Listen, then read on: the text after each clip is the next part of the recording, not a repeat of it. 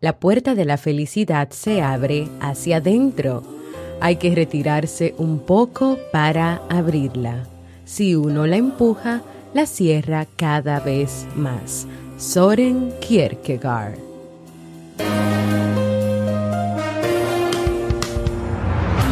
¿Quieres mejorar tu calidad de vida y la de los tuyos? ¿Cómo te sentirías si pudieras alcanzar eso que te has propuesto? ¿Y si te das cuenta de todo el potencial que tienes para lograrlo? Bienvenida al programa que te ayudará a desarrollar hábitos, establecer mejores relaciones, empoderarte y potenciar tu estado de felicidad personal. Transmitiendo cada semana para todo el mundo desde tu reproductor de podcast favorito. Y ahora contigo, tu anfitriona Jamie Febles, psicóloga, escritora, madre y emprendedora, quien te acompañará en este recorrido hacia tu desarrollo personal y hacia el logro de tus sueños. Esto es Vivir en Armonía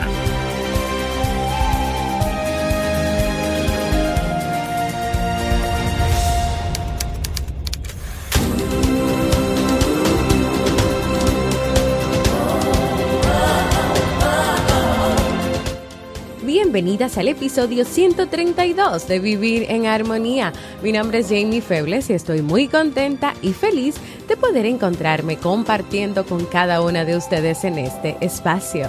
En el día de hoy estaremos compartiendo la reflexión, las zonas erróneas de tu vida, así como el libro para este mes de abril. Entonces, ¿me acompañas?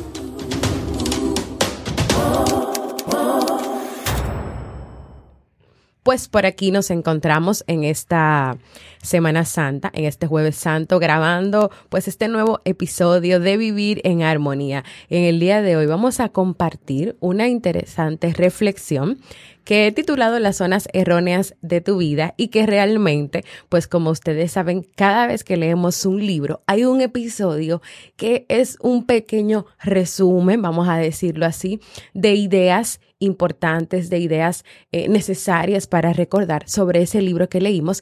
Y en el mes pasado estuvimos leyendo el libro Tus zonas erróneas de Wayne Dyer, que vamos a estar en el día de hoy compartiendo una interesante reflexión sobre esas zonas erróneas. Y sobre creo que lo más importante y es entender que la felicidad, la felicidad depende de ti y de que hay muchas ideas, muchos pensamientos, hay muchas cosas que a lo largo de tu vida pues tú has ido aprendiendo, tuviste muchas vivencias que tal vez te han llevado el día de hoy a tener ideas que no son que no son correctas, ideas tal vez que te llevan a ti a buscar la felicidad donde no está, ideas, eh, percepciones, prejuicios que no te permiten a ti mirarte tal cual eres, que no te permiten amarte, que no te permiten reconocerte.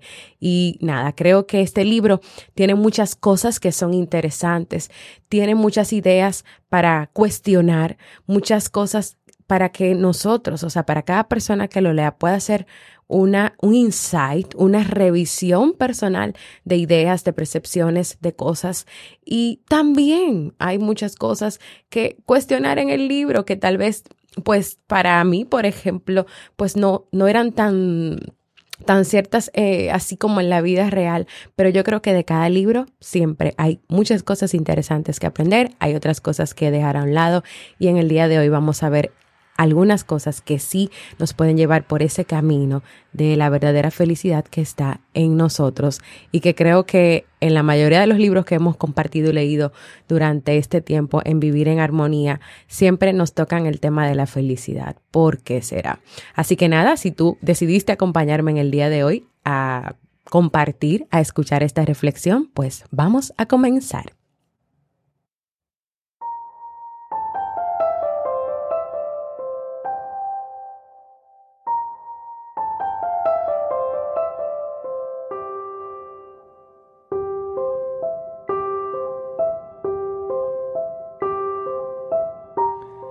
El estado de salud es un estado natural Y los medios para lograrlo están dentro de las posibilidades de cada una de cada uno de nosotros. Una combinación bien equilibrada de reflexión, de humor, de trabajo, de confianza en ti son los ingredientes que se necesitan para una vida en armonía, para una vida de calidad, para una vida eficiente. Y aunque tú no lo creas, o aunque lo creas, no existen fórmulas fantásticas para adentrarte en tu vida, para adentrarte en tu pasado, en tu presente. No hay fórmulas fantásticas, perfectas, maravillosas para tú descubrir quién eres realmente. La felicidad que muchas personas buscan y dicen no encontrar no está en los demás. No es responsabilidad de los demás. Esa responsabilidad es tuya. Esa felicidad es tuya. Y está en ti hacer un compromiso verdadero para vivir tu vida y para ser feliz por ti y para ti.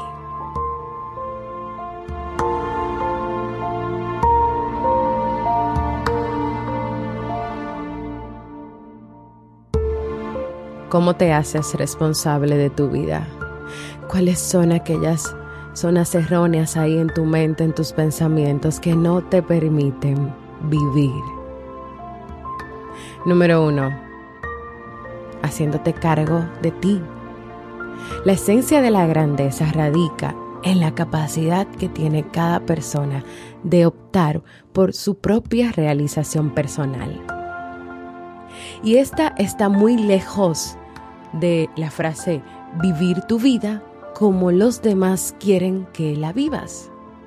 El hacerte cargo de ti significa dejar a un lado esos mitos muy generalizados, como por ejemplo la idea que se nos ha vendido de que hay que ser inteligentes, pero esa inteligencia se mide por los títulos que logres, por lo bueno que seas, resolviendo problemas, resolviendo cosas, porque tengas un enorme vocabulario y te sepas palabras diferentes o hables X cantidad de idiomas.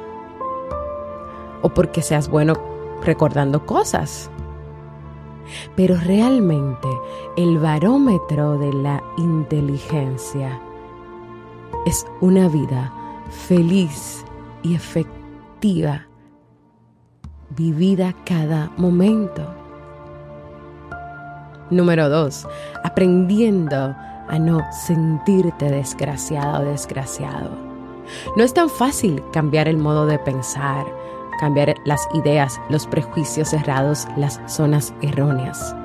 Porque tú estás acostumbrada a ellas, has crecido con ellas, no es tan fácil. Pero esto no quiere decir que sea imposible. Puedes hacerlo, pero hay que trabajar mucho. Hay que trabajar mucho en eso. Y te preguntarás, ¿y cómo comienzo? ¿Cómo lo hago? Tal vez primero teniendo conciencia de ti, por ejemplo, presta atención a cuando tú te dices a ti, esta persona me ofendió, esta persona me hizo esto, esta persona lo otro. Tal vez estás acostumbrada a patrones mentales que identifican las causas de tus sentimientos en hechos externos, es decir, los demás siempre serán los responsables de lo que te pasa pero tal vez hoy tú necesitas comenzar a trabajar en identificar esas ideas, esos diálogos, en comenzar a cuestionarlos para que te puedas dar cuenta de que no son los demás, para que también tú puedas elegir a partir de hoy si todavía no lo has hecho o si estás en el camino, hacerte cargo de tu vida, de tus pensamientos. No es que tal persona te hizo sentir triste, eres tú que estás eligiendo eso, que estás viviendo eso. pero no es la otra persona que te hace a ti ser desgraciada o desgraciado, como tú quieras considerarlo. No dejes que otras personas controlen tu vida y que te digan cómo vivirla, lo que tienes que sentir y lo que tienes que hacer. Número tres, la posibilidad de elección. Tú tienes la posibilidad de elegir. Tú eres libre. De ti y de las elecciones que tú hagas dependen que las experiencias de tu vida sean estimulantes, sean agradables, sean de aprendizaje. Pero reconoce y necesitas reconocer que tienes siempre el regalo y la posibilidad de elegir.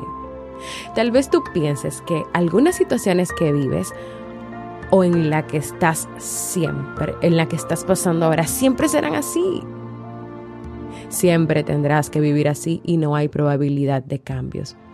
Pero esto no es así, porque tú puedes elegir, porque tú eres libre, porque tú puedes decir que no cuando quieras decir que no, porque tú puedes no estar de acuerdo con una persona, tú no tienes que decirle que sí a todo o decir que sí estás de acuerdo con algo que no te parece, pero también tú puedes elegir hacer silencio y no decir nada.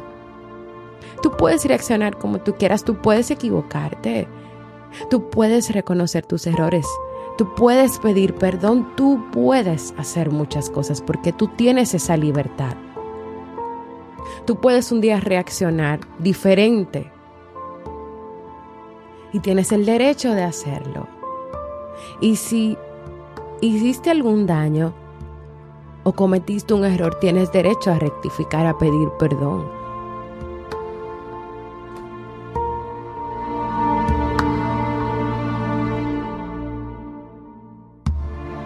Pero también está el aprender a vivir el momento presente. Que a veces te sientes inmovilizada, paralizada, que no sabes qué hacer. Una de las maneras de combatir esa inmovilización, por pequeña o grande que sea, es aprendiendo a vivir el momento presente, que significa ponerte en contacto con tu ahora evitar el momento presente, vivirlo. Es casi una enfermedad de nuestras sociedades. Es casi una enfermedad de nuestra cultura. Y es que constantemente se nos condiciona a sacrificar el presente y estar más pendientes del futuro, de lo que va a pasar mañana, de lo que va a pasar en un año. ¿Qué te ves tú haciendo en cinco años? Pero ¿qué pasa? Que cuando llega ese futuro de ese mes, de ese año o de esos cinco años, ese se convierte en tu presente, ¿cierto? Y tú vuelves otra vez a no vivirlo para entonces prepararte nuevamente para el otro futuro. Y entonces, ¿qué va a pasar contigo? Si toda la vida será enfocado en el futuro y cuando llegue ese futuro vuelves y te enfocas en otro futuro, nunca vives cada uno de esos momentos maravillosos que pasan en tu vida. Número 5. Crecimiento versus la imperfección como motivación. Y es que el ser humano, aunque tú no lo creas y aunque tal vez hay muchas personas que no lo reconocen, utilizan como forma de motivarse para cambiar y crecer la imperfección o la motivación por deficiencia. Esto quiere decir que está muy pendientes a reparar constantemente sus deficiencias y errores que a crecer y desarrollarse como parte de su vida. ¿Cómo crees que debe sentirte una persona que constantemente está enfocada en sus deficiencias?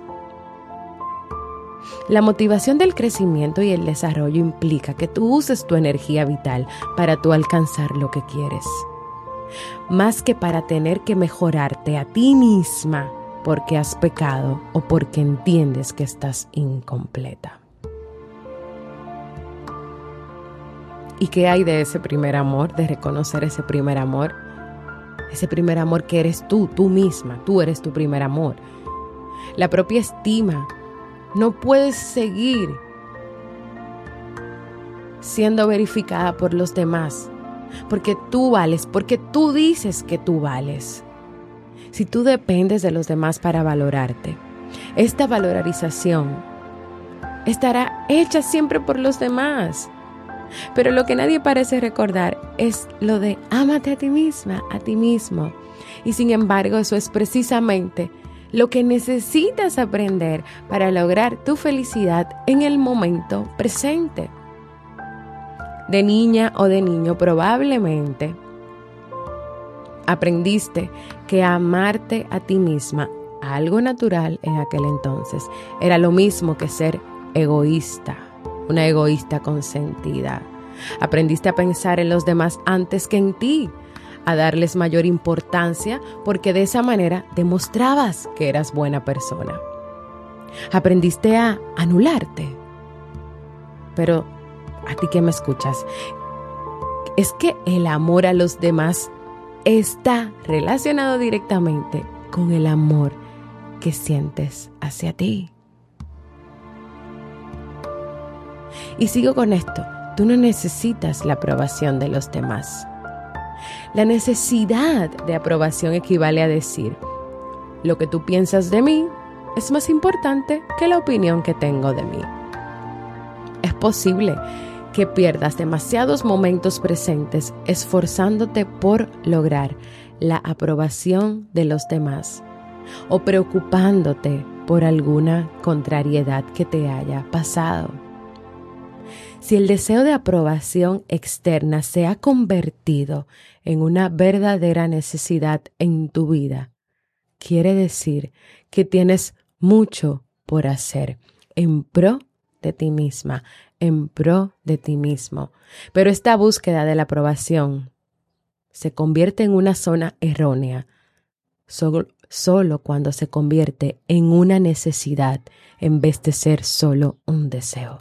Porque si tú puedes tener el deseo de aprobación, de, de caerle bien, pero cuando es una necesidad, y las necesidades hay que satisfacerlas, hay que cumplirlas, ¿qué tú crees que vas a hacer? ¿Qué tú crees que vas que va, qué tú crees que va a pasar contigo? Si tú deseas la aprobación es simplemente porque te sientes feliz con el apoyo y la aceptación de las demás personas, qué bueno. Pero cuando tú necesitas la aprobación, te puedes derrumbar en caso de no conseguirla y muchas cosas en tu vida no van a estar bien. Y por último, y no menos importante, la ruptura con el pasado. Tú no eres lo que elegiste ser en el pasado, tú no eres lo que pasó en el pasado. Hay muchas personas que no pueden vivir en armonía, que no reconocen la felicidad, que no les gusta mirar hacia adentro, porque están encadenadas a lo que pasó, al pasado. Todos los yo soy autodestructivos provienen de frases como, ¿así soy yo? Yo siempre he sido así. No puedo evitarlo. O es mi carácter. Ahí están todas esas, esos yo soy destructivos en un paquetico. ¿Y sabes qué son cada uno de esos yo soy?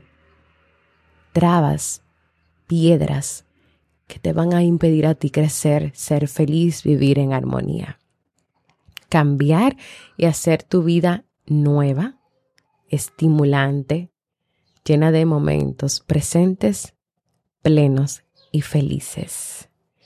Es la tarea, la recomendación, la motivación que te dejo en el día de hoy. Y para tú llegar ahí a ese cambio en tu vida, es importante que identifiques todas esas trabas que te están impidiendo llegar hacia ese lugar a donde quieres llegar o a donde quieres estar.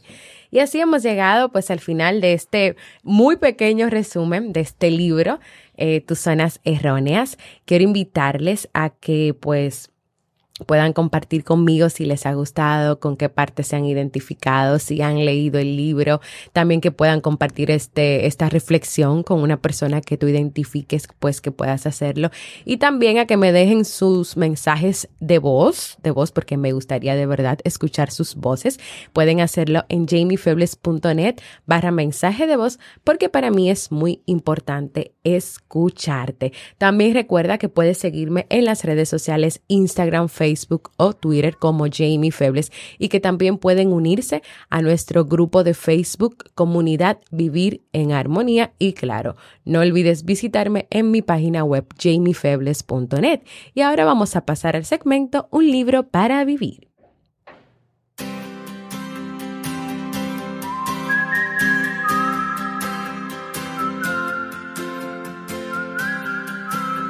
Y el libro para este mes de abril es Auto Boycott de Bernardo Estamateas.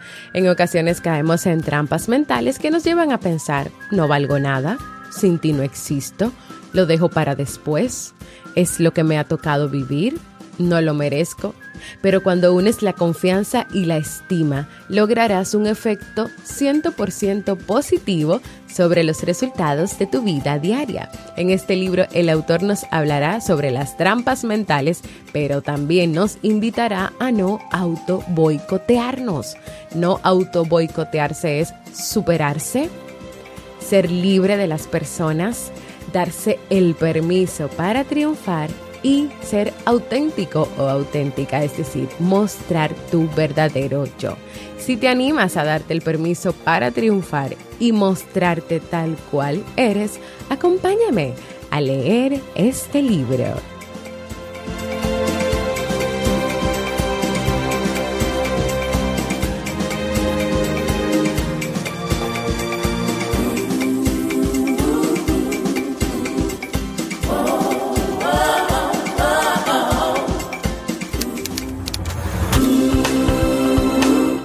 Antes de despedirme, quiero recordarles que pueden contar conmigo con servicios de consulta o terapia psicológica online. Para más información pueden escribirme a mi correo electrónico psi.jamiefebles.com. También quiero invitarte a que compartas este y todos los episodios que desees con las personas, con los amigos, con los familiares que tú creas que este contenido pueda aportarle armonía, luz, en el camino de la vida y claro, para que puedan también como tú vivir en armonía. Y si todavía no lo has hecho, quiero invitarte a que te suscribas a cualquier plataforma para podcast como Evox, Apple Podcasts, Spotify. También puedes encontrar todos los episodios en YouTube y así recibas directamente la notificación de los nuevos episodios. Y claro, déjame por ahí para que este podcast pueda seguir creciendo tus comentarios y valoraciones positivas. Gracias por escucharme, para mí ha sido un honor y un placer compartir contigo. Cuídate mucho en esta Semana Santa, pásala bien, ve a la iglesia si es que vas a la iglesia, disfruta, comparte como familia, pero sobre todo, nos escuchamos el próximo lunes en un nuevo episodio de Vivir en Armonía.